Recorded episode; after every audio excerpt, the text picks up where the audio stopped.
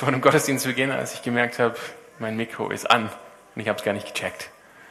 Ist schön, wenn man so ein Mikro übergibt. Ist an. Alles, was man sagt, wird gleich übertragen. Ne? Ja, ist, der Sound ist für mich noch nicht ganz normal, aber ich werde trotzdem beginnen. Es ist richtig schön, euch hier zu sehen, wie der Alex schon gesagt hat. Der Gottesdienst läuft jetzt ein bisschen anders ab heute Morgen, weil wir eine Taufe haben. Wir haben diesen schönen, wie ich finde, Bottich hier vorne für die Taufe. Ich habe mir sagen lassen, die Farbe heißt Jordangrau. Ja, also schon soll so biblische Konnotationen hervorrufen bei den Sinnen, wenn wir auf diesen Bottich schauen, was normalerweise für die Wein, äh, für die für die Traubenernte, ja, total biblisch, ne? Traubenernte, Weinstock. Ne? Ja, schön, dass ihr da seid für diesen Taufgottesdienst. Das heißt, ich habe jetzt die Gelegenheit und ich freue mich sehr, euch eine kleine Taufpredigt euch allen mitzugeben, aber vor allem für unsere Täuflinge, für den Jannis und auch für die Caro.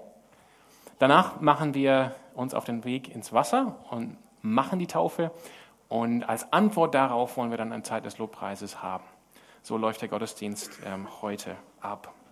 Genau, Alex hat es auch schon gesagt. Ähm, heute Morgen, das ist der letzte Sonntag vor Advent.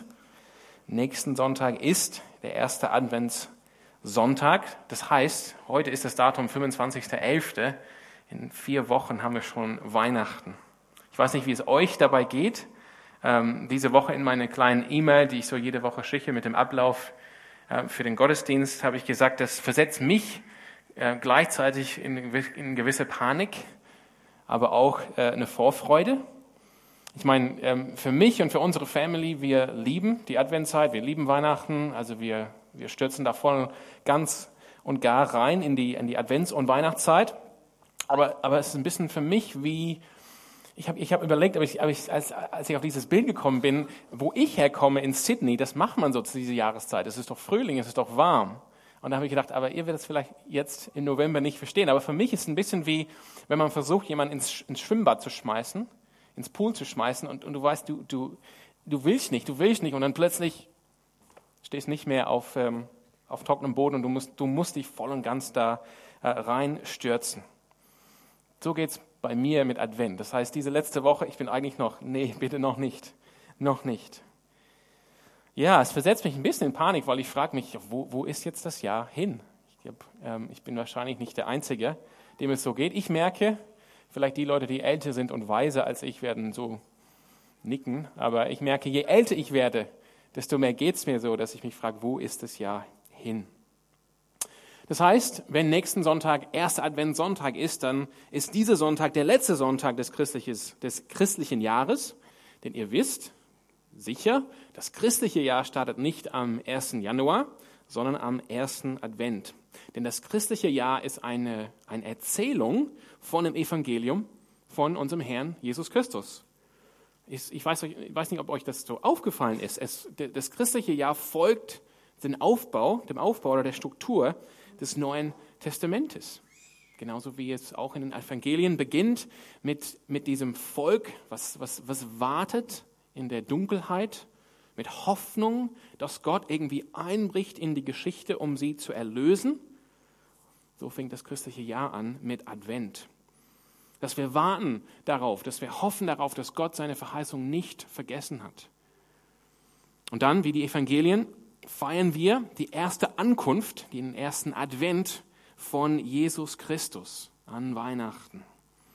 Dann ein paar Tage später, jetzt ist alles irgendwie so gleichgesetzt, aber eigentlich sind es ein paar Tage später, dass die, ähm, dass die drei Weisen aus dem Morgenland kommen und das soll uns offenbaren, das Evangelium, Jesus Christus, der Erlöser, der Sohn Gottes ist nicht nur für Israel, sondern er ist für alle Nationen dieser Welt. Und dann gehen wir durch das Leben und begleiten Jesus Christus durch sein Leben. Wir hören mit bei seiner Lehre. Wir sehen, wie er heilt, wie er Wiederherstellung bringt, wie er Autorität hat. Und das, das kommt so auf den Höhepunkt bei seiner Kreuzigung am Karfreitag und bei seiner Auferstehung an Ostern.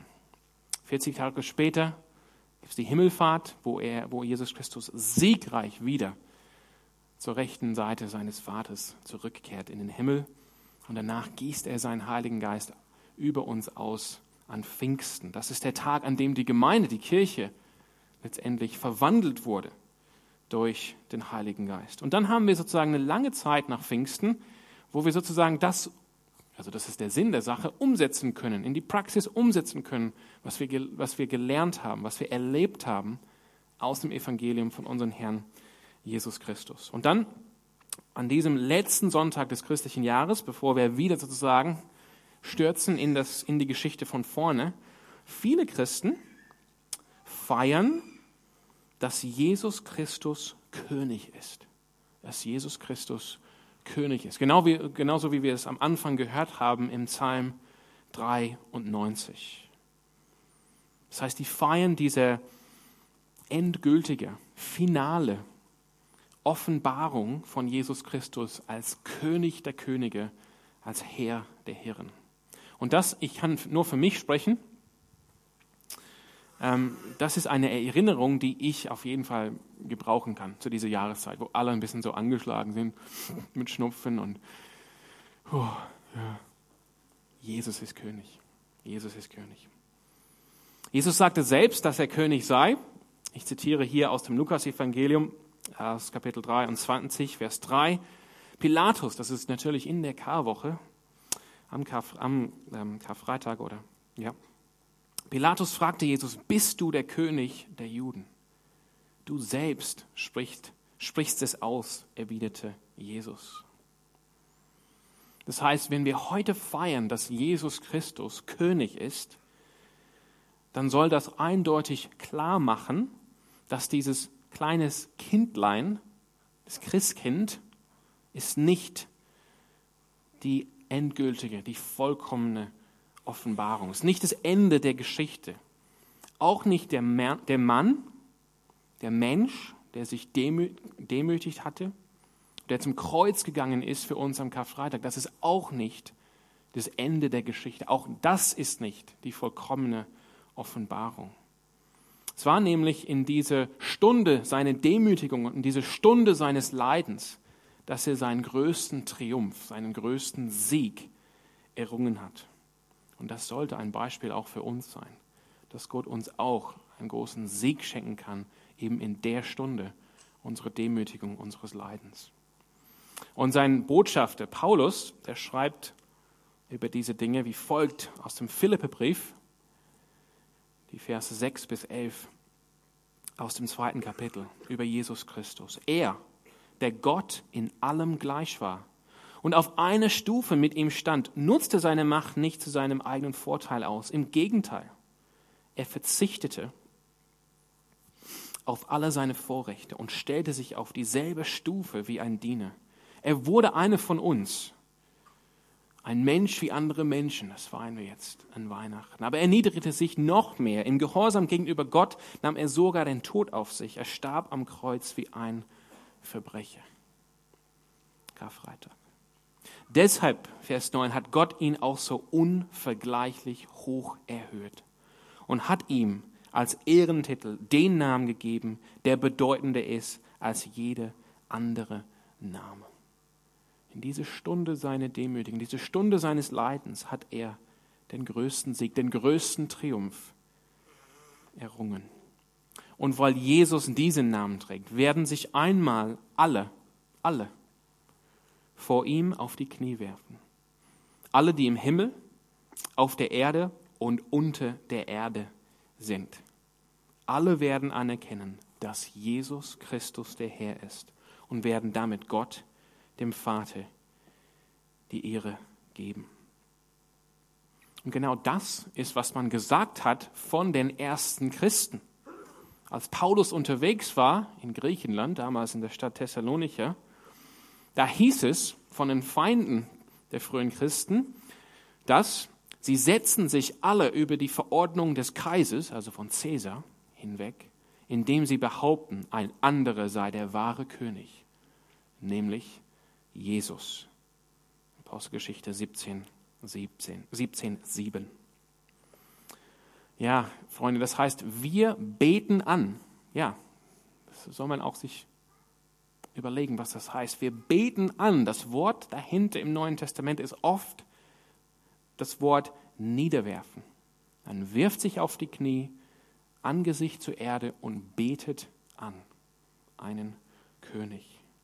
Wir beten an einen mächtigen, siegreichen, herrlichen König. Unser Herr Jesus Christus ist der König des Universums, der König des Weltalls. Nichts und niemand, nirgendwo kann ihm aufhalten oder kann seinen Plan, seinen Willen aufhalten. Es gibt keine Macht, es gibt keine Kraft, nirgendwo, was unabhängig wirkt, außerhalb seiner Souveränität, außerhalb seiner Kontrolle. Er ist der König der Könige, der Herr der Herren.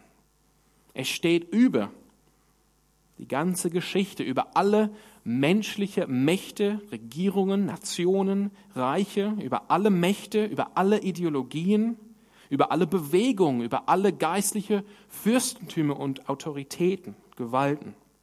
Die Geschichte der Evangelien, das muss, man, das muss einem auf, auffallen, wenn man den, das, die Geschichte liest, wenn man das Evangelium liest, ist, ist eine Geschichte einer entscheidenden Niederlage für alle unreine, böse, geistliche Mächte. Wenn Jesus Christus auf böse Mächte kommt, dann endet das immer in einer entscheidenden Niederlage für diese Kräfte, für diese Mächte. Wenn Jesus Christus sagt, dieses Evangelium von mir wird allen Nationen gepredigt und dann erst wird das Ende kommen, denn so wird es auch geschehen. Er ist der König, er hat die Autorität. Wenn er sagt, meine Schafe hören auf meine Stimme, ich kenne sie und sie folgen mir und ich gebe ihnen das ewige Leben, sie werden niemals verloren gehen und niemand wird sie aus meiner Hand reißen, das ist eine sichere Verheißung, denn er ist der König. Ihr dürft mit mir jetzt Matthäus 28, 18 bis 20 aufschlagen, während äh, das Wasser noch ein bisschen wärmer gemacht wird. Ne? Also.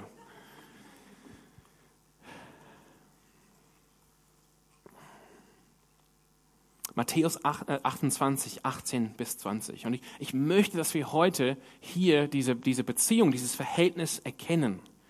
Das ist so das Letzte, was Matthäus uns offenbart über über Jesus, bevor er eben am, bei der Himmelfahrt in den Himmel hochgefahren ist. Und dort lesen wir ab Vers 18. Jesus trat auf seine Jünger zu und sagte, und, und, so, und so schnell, so oft lesen wir diese Wörter, aber was sagt er eigentlich? Mir ist alle Macht im Himmel und auf der Erde gegeben. Mir ist alle Macht im Himmel und auf der Erde gegeben. Sowas sagt eigentlich nur ein König. Darum geht zu allen Völkern und macht die Menschen zu meinen Jüngern. Tauft sie auf den Namen des Vaters, des Sohnes und des Heiligen Geistes und lehrt sie alles zu befolgen, was ich euch geboten habe. Und seid gewiss, ich bin jeden Tag bei euch bis zum Ende der Welt. Alle Macht im Himmel und auf der Erde ist Jesus Christus gegeben. Das ist seine Königsherrschaft. Er hat alle Autorität. Er hat die höchste Autorität.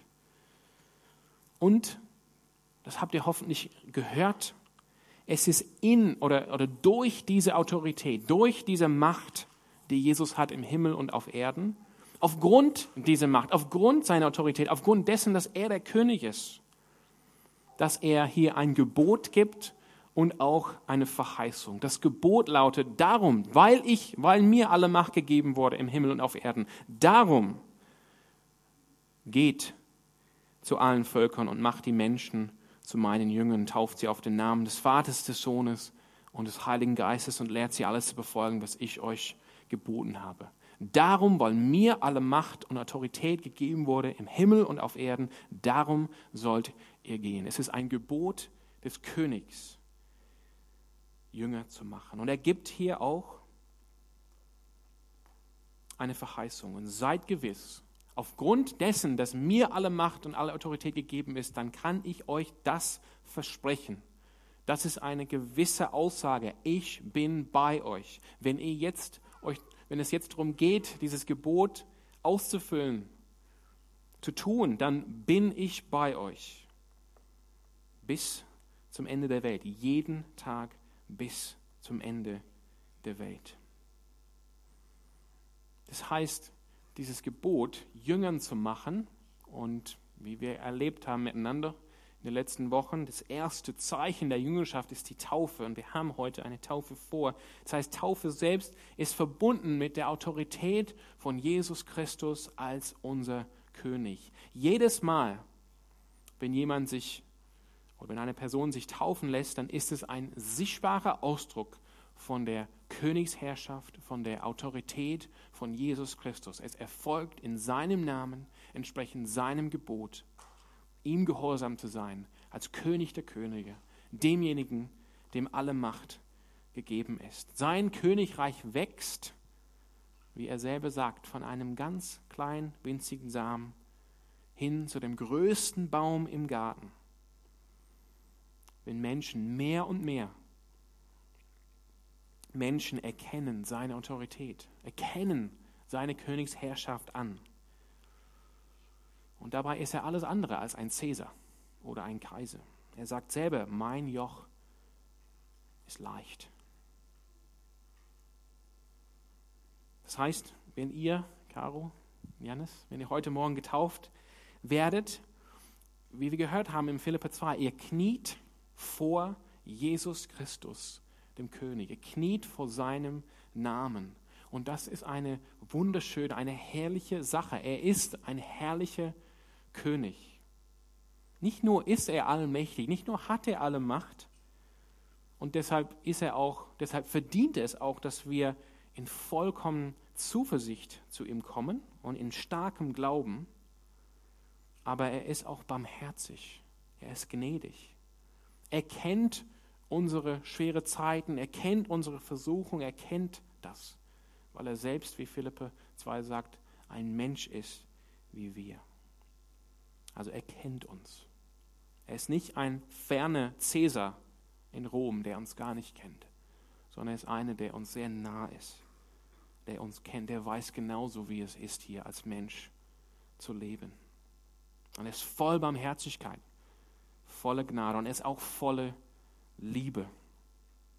Sein Herz ist es, und das ist auch, worauf die Taufe auch zeigt, wiederherzustellen, neues Leben zu schenken, zu heilen, Leben zu spenden.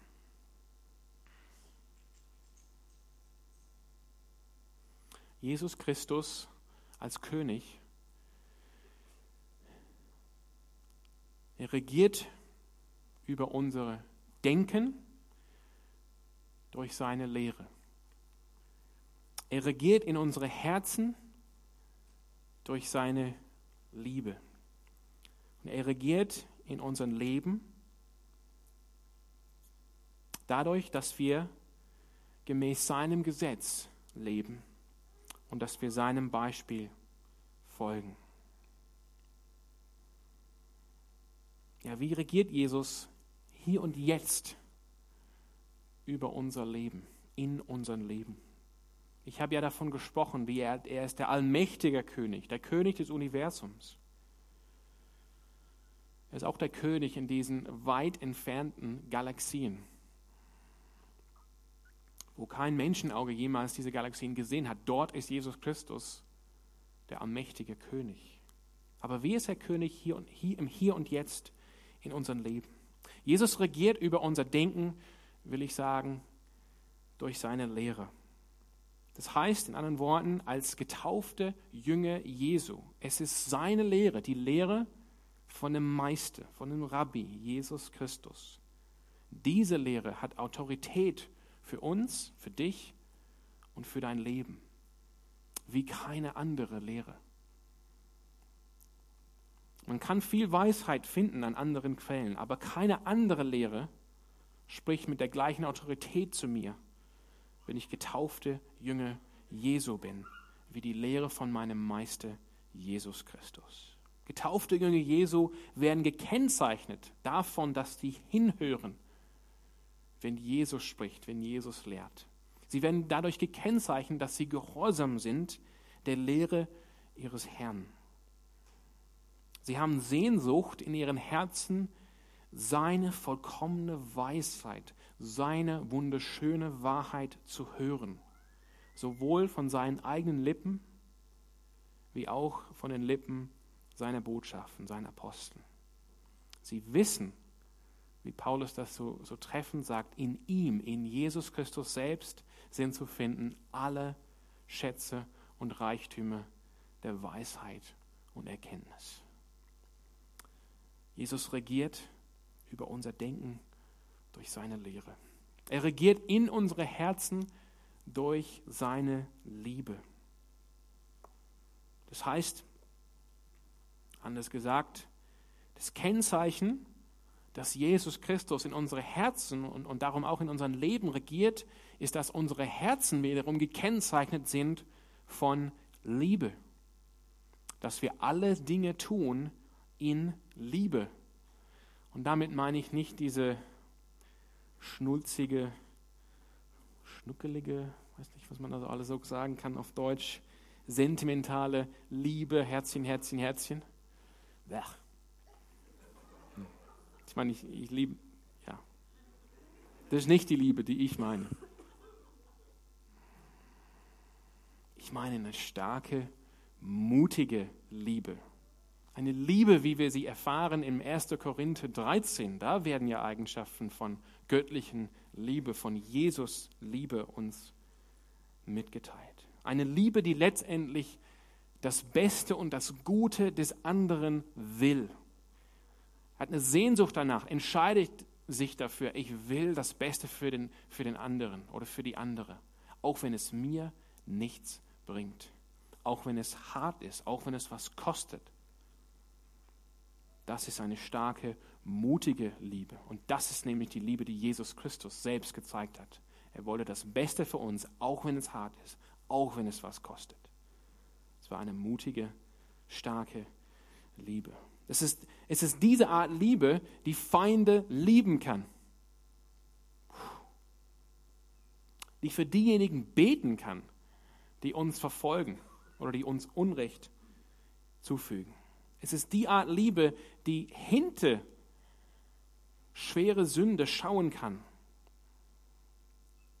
und sie kann diese, diese Sünde schwer nennen und trotzdem dahinter einen Mensch sehen, geschaffen nach dem Ebenbild Gottes, der Erlösung braucht. Jesus regiert in unsere Herzen durch seine Liebe. Und Jesus regiert in, unsere Leben, in unserem Leben, indem wir leben gemäß seinem Gesetz. Ich weiß nicht, ob, ob euch das aufgefallen ist im Neuen Testament. Es ist ziemlich klar, wir werden als Christen nicht aufgefordert, das Gesetz des Mose, das Gesetz des alten Bundes zu erfüllen. Jesus Christus hat dieses Gesetz erfüllt. Dennoch offenbart uns das Neue Testament ein Gesetz Christi an verschiedenen Stellen. Mir fällt immer wieder die Stelle in Galater 6 ein, wo es heißt, wenn wir uns gegenseitig, also aus Liebe, die Lasten tragen, hier in der Gemeinschaft. Das ist wirkliche christliche Gemeinschaft. Wenn wir uns gegenseitig die Lasten tragen, so erfüllen wir das Gesetz Christi. Das heißt, Jesus regiert in unserem Leben, indem wir seinem Beispiel folgen, indem wir tun, was er getan hat. Das heißt, das, das Kennzeichen, das von Jesu Königherrschaft in unserem Leben ist vielleicht am, am einfachsten und am ehesten gesehen, wenn wir einfach tun, wie er getan hat. Wenn wir seinem Beispiel folgen. Natürlich, ich denke, wird das nur geschehen, wenn wir so an seine Lehre hängen und sagen, das ist die höchste Weisheit, die reinste und schönste Wahrheit, die es gibt. Sie spricht zu mir als Christ, als Jünger Jesu mit der höchsten Autorität. Das ist die Lehre meines Meisters. Das wird auch nur geschehen, dass wir seinem Beispiel folgen, wenn unsere Herzen erfüllt sind mit seiner Liebe. Das heißt, die Taufe heute Morgen, die ist verbunden mit der Königsherrschaft Christi, dass Jesus Christus König ist. Aufgrund dessen, dass ihm aller Macht gegeben ist, im Himmel und auf Erden, und das wiederum aufgrund dessen, dass er in dieser schwersten Stunde seines Leidens, seiner Demütigung, seinen größten Sieg, seinen größten Triumph errungen hat.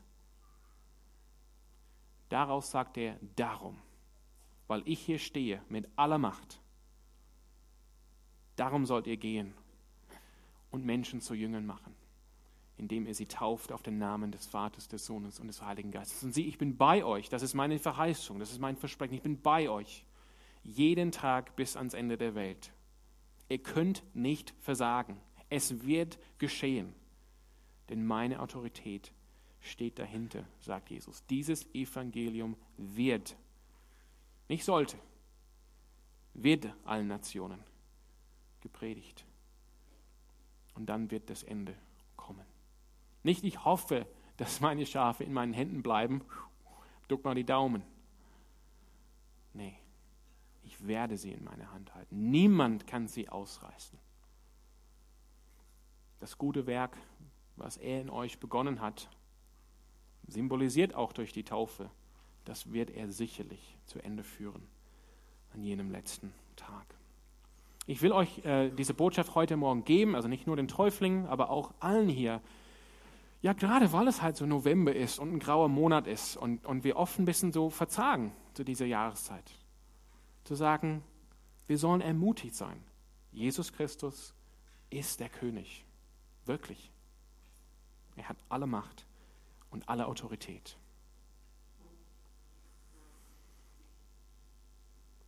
Ich möchte jetzt schließen mit Hebräer, ähm, 1, äh, Hebräer 11, Vers 1. Und ich lade die Lobpreisband auf die Bühne. Ich habe es jetzt versucht und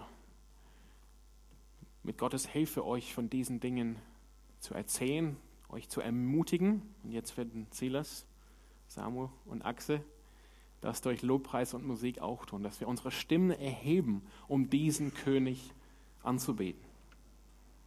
Im Hebräer 11 und Vers 1 heißt es, was ist denn der Glaube?